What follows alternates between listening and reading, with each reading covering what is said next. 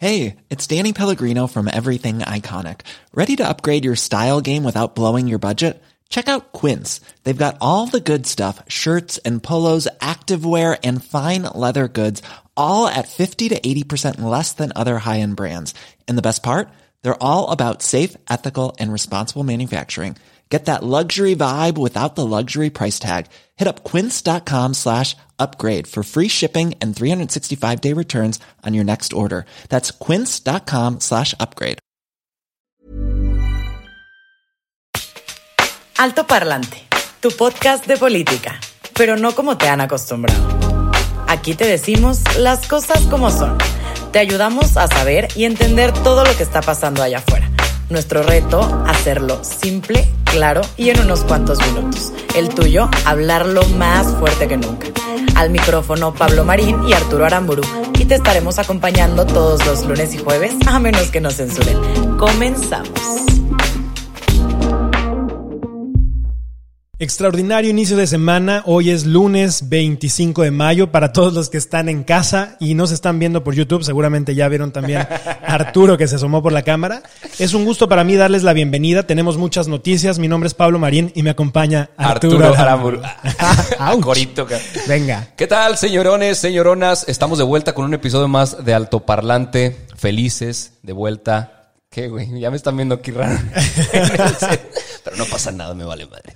Eh, con más información, con más temas, con, con mucho, muchos datos que sin duda alguna algunos nos emocionan y otros más nos asustan, como cada semana en nuestro querido México. De temas del COVID eh, podemos hablar muy rápido. Muy poco, El ¿no? día de No ayer. hay que meternos tanto. El día de ayer López Gatel, que por cierto supuestamente recibió una invitación por, por la OMS, por parte Por lo de la menos OMS, eso dijo el presidente. para que hace dos integrar días. el nuevo consejo con el cual se van a modificar los estatutos de los tratos de pandemia o algo así. Global. Yo no he visto nada que haya comunicado la OMS ni la ONU. Sí, no, nada.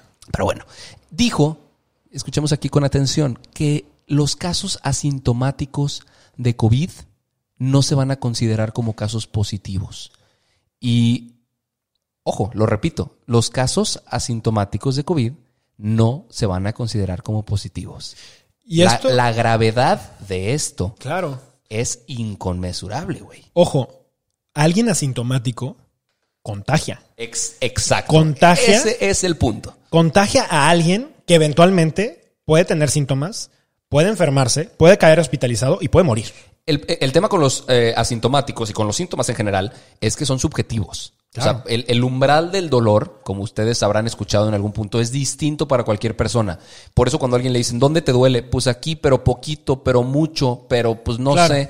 Pues güey, Y, y cada organismo reacciona de manera completamente diferente. Entonces habrá personas que manifiesten eh, algún tipo de dolor, algún, habrá otros que simplemente tengan fiebre, habrá otros que tengan, o sea, diferentes síntomas. Y está bien, es la misma enfermedad que presenta diferentes síntomas. Ahora, hay personas que no lo sienten, que no les dan síntomas, Exacto. pero que sí pueden estar contagiando. Y el hecho de que no sean detectados y no sean contabilizados, nos Nada- mueve nada más todo, maquilla más la nos mueve todo el panorama porque entonces no sabemos realmente qué carajos es lo que está pasando en este país. Claro. Fíjate, los, los datos confirmados ahorita hoy, ya no sabemos, va, pero pues no, ni Peor aún. lo- los vamos a decir aunque no sirvan para nada, pero hasta ahorita confirmados hay 68.620 casos, 2.764 más que el día de ayer. Hay 47.424 personas recuperadas y 7.394 personas fallecidas, 215 más que el día de ayer. En el mundo ya llegamos a 5.45 millones de personas eh, que han sido confirmadas y 2.19 que eh, han sido eh, Recuperadas. recuperadas, de los cuales estamos- 346 mil se han muerto. estamos a una semana de que se levante la jornada de sana distancia en México. Y Y los municipios de la Esperanza, que en teoría iban a abrir poquito, ya tienen casos nuevos. los Sí, cabrones. y hay algunos que han decidido no reabrir, que a mí celebro a los alcaldes que han tomado las decisiones prudentes de no, de no adelantarse porque están viendo la realidad de lo que están viviendo, ¿no? Eh, vamos a esperarnos y vamos a ver qué, pues qué es lo que pasa. Alrededor de todo este relajo del coronavirus, el Instituto Nacional Electoral sale ahora a, a decir que están detectando que hay funcionarios, servidores públicos, legisladores que están lucrando con la pandemia y que están vendiendo su imagen o la imagen de los partidos políticos aprovechándose para lucrar con esto políticamente. Desde aquí, la Y verdad, Es que eh, eh, era completamente predecible. sí, hombre. Iban a aprovechar el río revuelto, no me acuerdo cómo va el dicho. Para llenarse las llenarse bolsas, las ¿no? manos, güey. Y, y si ellos ven por sus intereses para las elecciones del 2021 y que su jeta la reconozcan porque está repartiendo despensas, despensas o cubrebocas o qué sé yo. Digo, desde aquí hacemos un llamado que si tú estás viendo que alguno de tus legisladores, alguno de tus alcaldes que está buscando eh, candidatearse para algo, está haciendo este tipo de prácticas, denúncialo. La verdad es que es patético lucrar con el dolor y el sufrimiento de las personas. Hoy todos estamos preocupados, todos queremos salir adelante, pero no puede ser que disfracemos la ayuda con, con una doble intención. ¿no? Y ojo, aquel que hace trampa para llegar, llega para robar. O sea, es una, Ándale. es una formulita, güey. No son buenas las intenciones porque no fueron buenos sus mecanismos Claro. para estar ahí. Claro. Aprovecharse de los impuestos y de la pandemia y de las condiciones críticas de algunas personas para que voten por ellos Sí, no. es lamentable y es inhumano. Sí. Ojalá y le salga mal la, la tirada. Y quémenlos, quémenlos en las redes sociales, hombre. Pensé que vivos, güey. Dije, No, a la no, no. No, eso ya es incitar a otras cosas. Pero bueno, vamos al siguiente tema, que no es menos importante. De de hecho, me, me- me parece fundamental mencionarlo. Se presentaron los datos de la recaudación del SAT. Ah, claro. Y tres, tres anotaciones. Número uno, los impuestos tributarios cayeron 9% en mayo. El IVA cayó un 28%. Y en la tabla faltaron los ingresos petroleros, los ingresos de CFE, los del IMSS, del ISTE. Las, las exportaciones de abril fueron 37.7% menores que las de marzo y las importaciones fueron 21.9% menores. El valor total del comercio exterior entre enero y abril fue 11% menor al del periodo al del mismo periodo del año pasado. Resumen, nuestras finanzas públicas están en problemas. Sí. Están en aprietos. O sea, no se tendría que estar desperdiciando el dinero en estupideces, se tendría que estar recortando cosas fundamentales y no algunas que podrían ayudar a la recuperación. No sé si viste esto, güey, que le quitaron todo el dinero a, a la marca de los pueblos mágicos. Que en teoría la Secretaría de Turismo es uno de sus mayores ingresos. Ahora que se reactive eh, la economía, el turismo en pueblos mágicos. Claro. Güey, resulta que ya no pueden usar la marca. No, y, y era Promovieron además. un tema jurídico. Y era un tema en donde muchos de estas, de estos municipios, que generalmente eran municipios con un tinte histórico, con un tin- tinte eh, colonial, etcétera, que eran muy atracti- atractivos eh, turísticamente, recibían un recurso para remozar el municipio y que realmente estuviera atractivo y los capacitaban y les daban una serie de, de ayudas que, que en general detonó de manera muy positiva en los municipios y le permitió a los municipios crecer en una industria que de otra manera no hubieran podido incursionar, que es la industria turística. Claro, o sea, no, no, no se necesita ser un científico para entender que el dinero tendría que priorizarse a cosas realmente fundamentales para, para la reactivación económica. Claro, y, y el tema de- del turismo es que es una industria que activa muchísimas otras cosas alrededor, porque no solamente es la industria Exacto. hotelera, es la Exacto. industria restaurantera, es la, la industria de los artesanos que están haciendo cosas, eh, o sea, el consumo alrededor de esto se, se eh, eh, incrementa muchísimo y esa es una de las razones por las que se generaban este tipo de programas. Ahora, la pregunta va a ser, ¿qué van a hacer estos municipios que muy probablemente están viendo súper afectados en estos momentos el turismo y que ahora además pues van a tener que bajar otra vez el perfil porque no van a recibir los, los datos mínimos para esto. Y la segunda Los- pregunta los es, la segunda pregunta es, ¿qué se está haciendo con nuestro dinero? ¿Qué pasó con los temas de seguridad? Fíjate. Platícanos. Aquí hay todo, todo un tema que, que llama mucho la atención porque resulta que sale que el gobierno federal está pagando, escuchen bien, 316 millones de pesos en gastos de seguridad privada. Es decir, el gobierno federal no confía ni en las policías, ni en, el, ni en la Guardia Nacional, ni en lo que está alrededor, y necesita de- dirigir más recursos para estar protegiendo Protegidos. sus diferentes dependencias. Y no te estoy hablando de una aislada, ¿eh? te estoy hablando de 98 contratos, con los cuales 55 fueron de manera directa. Asignación directa, no hubo licitación, no hubo un proceso para elegir si era el mejor eh, proveedor. No, fueron de manera directa. Estoy hablando de la Secretaría de Comunicaciones y Transportes, Desarrollo Agrario Territorial y Urbano, Secretaría de Agricultura. Y por si esto fuera poco, está hasta la Fiscalía General de la República teniendo contratos de este tipo. O sea, ¿qué, ¿qué nos queda a nosotros como ciudadanos en un país en donde el mismo gobierno no confía en la policía? Claro. O sea, ¿qué hacemos nosotros? O sea, si, si tú como ciudadano... O sea, lo que, los que nos cuidan pagan porque los cuiden. Ajá. A privados.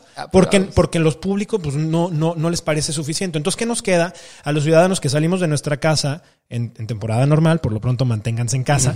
Pero sales de tu casa y no sabes si cuando regreses todo va a estar desmantelado. Dejas tu coche estacionado y no sabes si va a tener un cristalazo. Te subes al transporte público y no sabes si te van a asaltar. Y es que a- a- ahí, ¿te acuerdas lo que platicábamos hoy en la mañana? Y para contextualizarlos, para los que no estuvieron aquí en nuestra sala, eh, estábamos hablando sobre cómo funcionará el sistema de recaudación en otros países, donde hay gente que paga más del 50% de sus impuestos, o sea, más del 50% para de impuestos. su ingreso en en impuestos. impuestos, pero porque saben que tienen una educación cabroncísima, Claro, de porque calidad. saben que tienen sistema de transporte público chingón, porque saben que están seguros en las calles.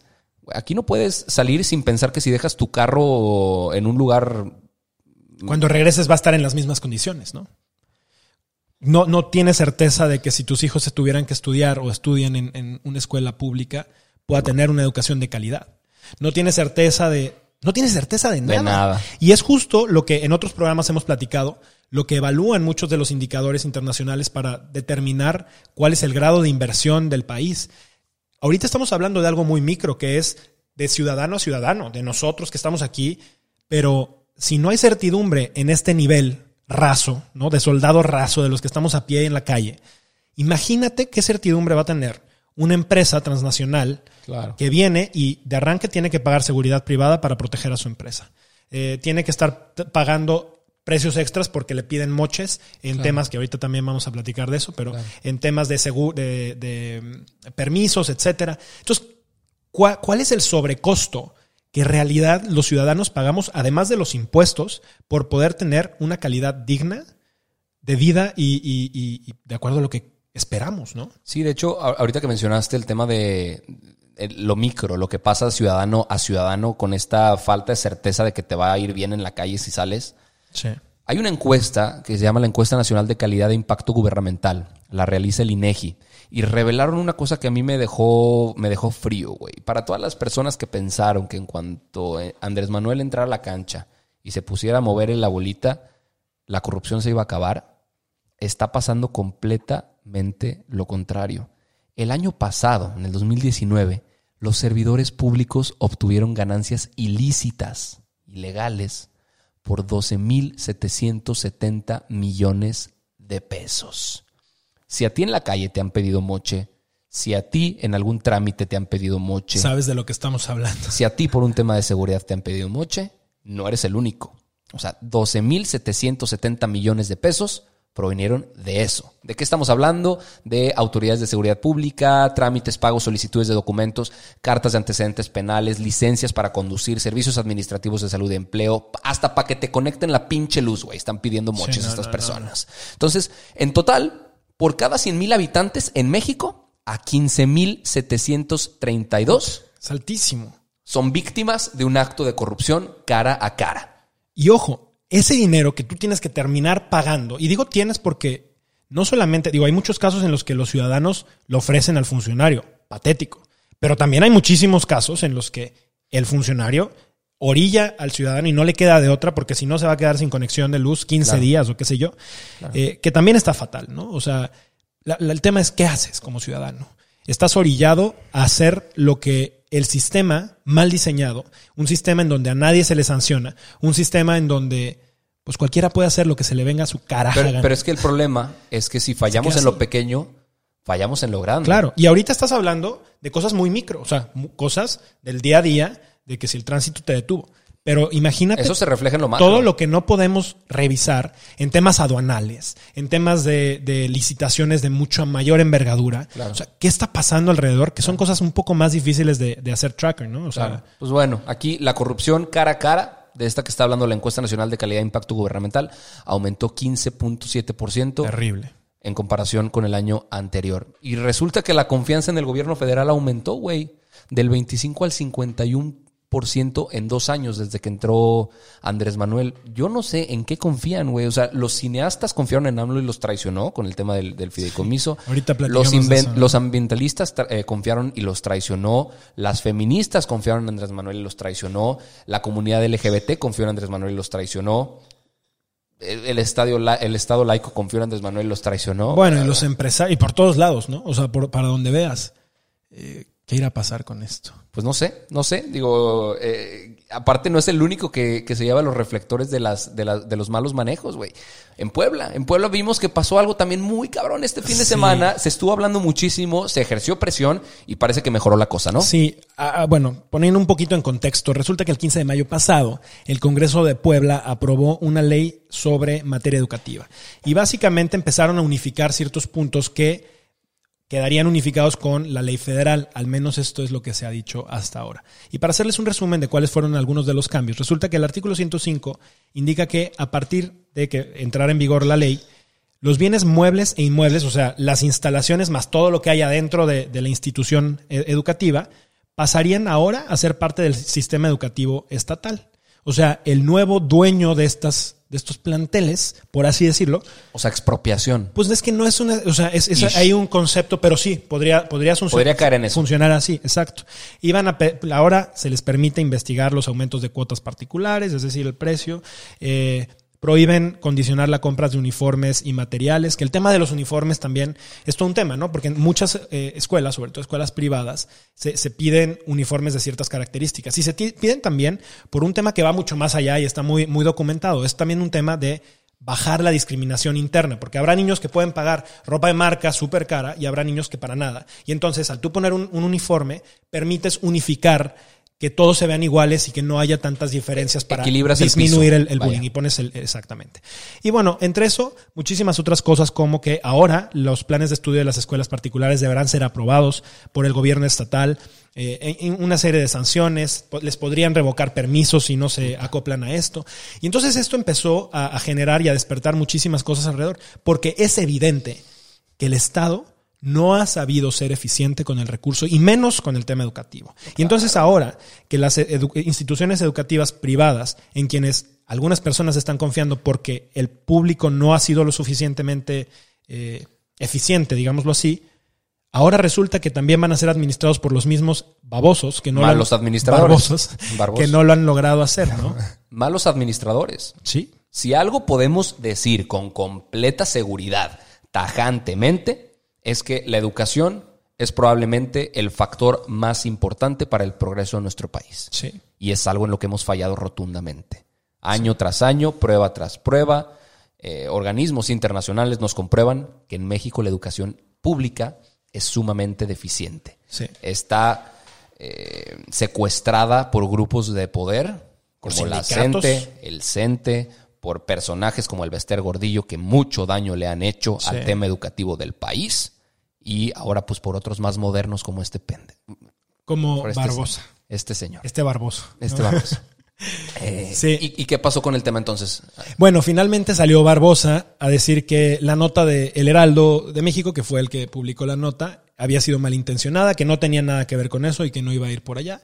El tema es que, fíjate, otra vez, y esto lo platicamos del programa pasado, pareciera que están lanzando otra vez un- una, una bomba para ver A ver cómo quién se da cuenta, claro. Si, si nadie se da cuenta, entonces venga para acá. Claro. Si la gente hace mucho ruido, entonces nos quedamos... Y ese es, ay, cabrón, ese es justo el problema. ¿Viste lo de los fideicomisos? Bueno, ese es todo otro tema. ya. Antes de, de llegar a eso es, a mí lo único que me da miedo es que, imagínate, tú y yo estamos en estos temas tratándoselos de llevar hasta sus casas todo el tiempo para que estén informados, para que por lo menos tengamos más ojos puestos en eso y por eso les agradecemos que nos compartan por todos lados, porque lo que queremos es que haya más ciudadanos poniendo los ojos en esto. Pero ¿cuántas noticias se nos pueden ir a ti y a mí? Se les pueden ir al resto de los comunicadores, al resto de los medios de comunicación, y entonces quedan ahí. No solo eso. Hay gente que no tiene voz. Qué preocupación. Hay gente que no tiene voz para reclamar lo que se merece. Claro. Y pasando al tema del fideicomiso, porque causó muchísimo ruido en las redes esta semana, este fin de semana, porque había gente de, much, de talla internacional y con, con mucha influencia renombre. y renombre que dijo, ni madres, Y muy cabrón. respetados. Porque iban a desaparecer el, el fideicomiso, el fidecine. ¿No? Ya dijeron, se, se retractaron, lo echaron para atrás, pero después de qué, güey. cu- cuéntales un poco qué es el Fidecine. Bueno, el Fidecine fondea proyectos de cine mexicano, sea, así el, el, el 20%, o sea, en te- producción, distribución, postproducción, exhibición de, de largometrajes a través de inversión de capital y prestan créditos. Esto funciona del- desde el 2002, es para producciones cinematográficas mexicanas, para mostrar el talento mexicano ante el mundo. Y gracias a eso hemos podido tener producciones que creo que sigue, eh, Claro. seguimos necesitando. Porque, Premi- premiadas en festivales internacionales de arte, coño. y ahora Lo se que- cambia. Lo querían desaparecer. ¿Pero qué tuvo que pasar? Que viniera Guillermo del Toro, Alejandro González Iñárritu y Alfonso menos, Cuarón a decir, menos. ni madres cabrones, esto no va a pasar. Y hubo muchísima crítica al respecto porque decían, ay, antes la gente que decía que Andrés Manuel, la chingada, ahora sí se quejan porque, porque ahora están hablando de arte. Y aquí hay un tema que me, me interesa muchísimo tocar. En México nos falta muchísima empatía de los problemas de los demás Claro. Hasta que no es un problema que nos pega directamente, nos vale un carajo, güey. Claro. Pero esto pasó con el Fidecine. También quieren desaparecer el Fonden, el Fondo para la Atención de Emergencias. Sí. Ahí quien levanta la voz. Ahí, que- ahí quien dice que no. Es que solamente cuando eres parte de una emergencia te das cuenta que eso se necesitaba. Y ese es el tema. Hoy Si no te pisan el callo a ti directamente, te vale un carajo. Y entonces e- eso es otra vez regresando al mismo tema, ¿no? Por eso necesitamos que más personas que, que nos estén escuchando estén al pendiente de estas cosas. Porque no podemos ser los mismos dos pelados tratando de informar al resto. Necesitamos que ustedes también nos ayuden a informarnos a nosotros. Hay muchas cosas que se nos pueden pasar. Somos humanos y además medio tarados. Necesitamos que haya otras personas ¿Por qué que estén... perro? Por- porque te conozco bien. Pero además necesitamos generar que estas discusiones vayan saliendo porque en un país de 130 millones de personas no puede ser que siempre estén participando solo las mismas personas. Urge en un país como México que salgan nuevos liderazgos, suman. que haya nuevas personas que cuestionen, que pregunten. A un gobierno al que le, le choca tanto el ser cuestionado, hay que cuestionarlo más porque por algo es que no le gusta ser cuestionado. Dejémonos a un lado esa parte de, de tener miedo y salgamos porque si estamos en bola, pues por lo menos disminuye el riesgo para les todos, cuesta les más cuesta trabajo. más trabajo, ¿no? Correcto. Por lo pronto, Mario Delgado, que es el presidente de la Junta de Coordinación Política de la Cámara de Diputados y aparte es el coordinador de de, la bancada de Morena, informó que se va a congelar la iniciativa para revisarla.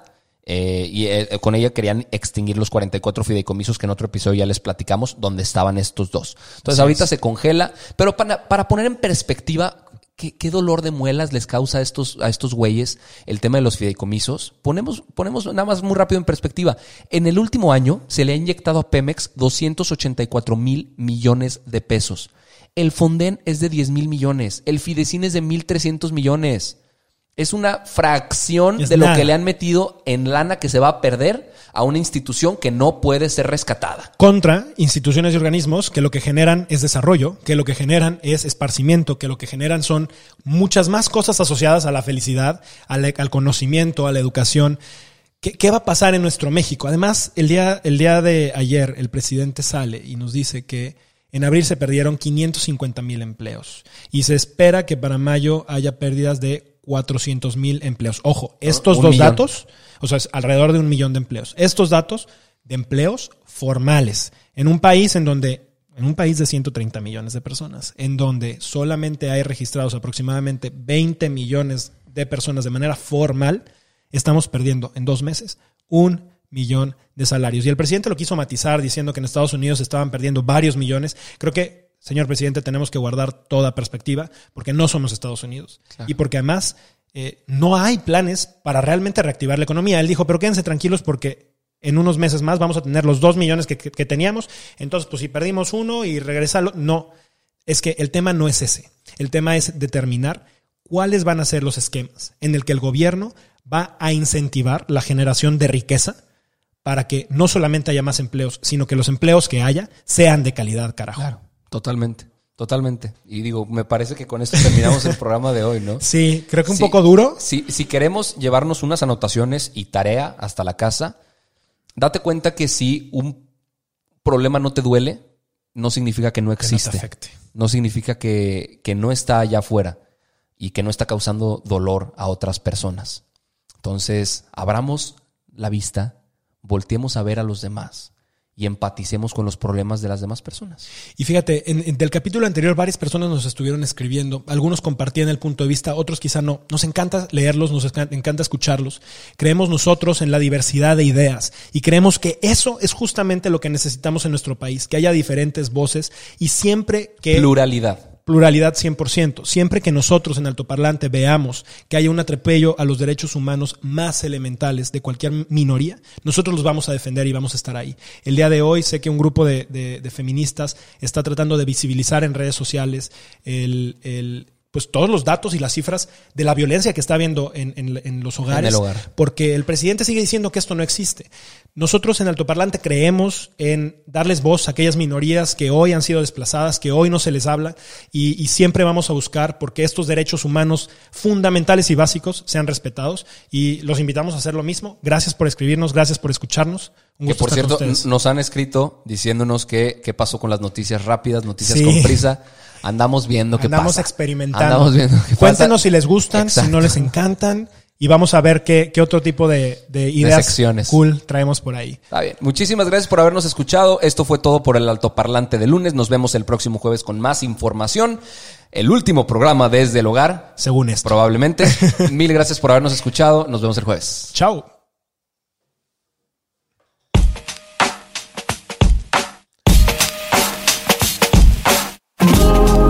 Todo por hoy, pero sin llorar. Estaremos de vuelta cada lunes y jueves en todas las plataformas.